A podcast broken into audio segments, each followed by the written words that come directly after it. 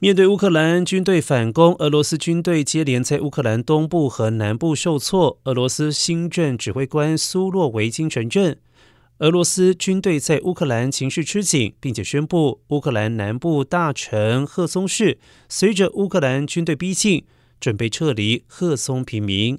然俄罗斯军队近几周在赫松州被逐退二三十公里，有可能被逼到第聂伯河西岸。而赫松是第聂伯河沿岸的港口城市。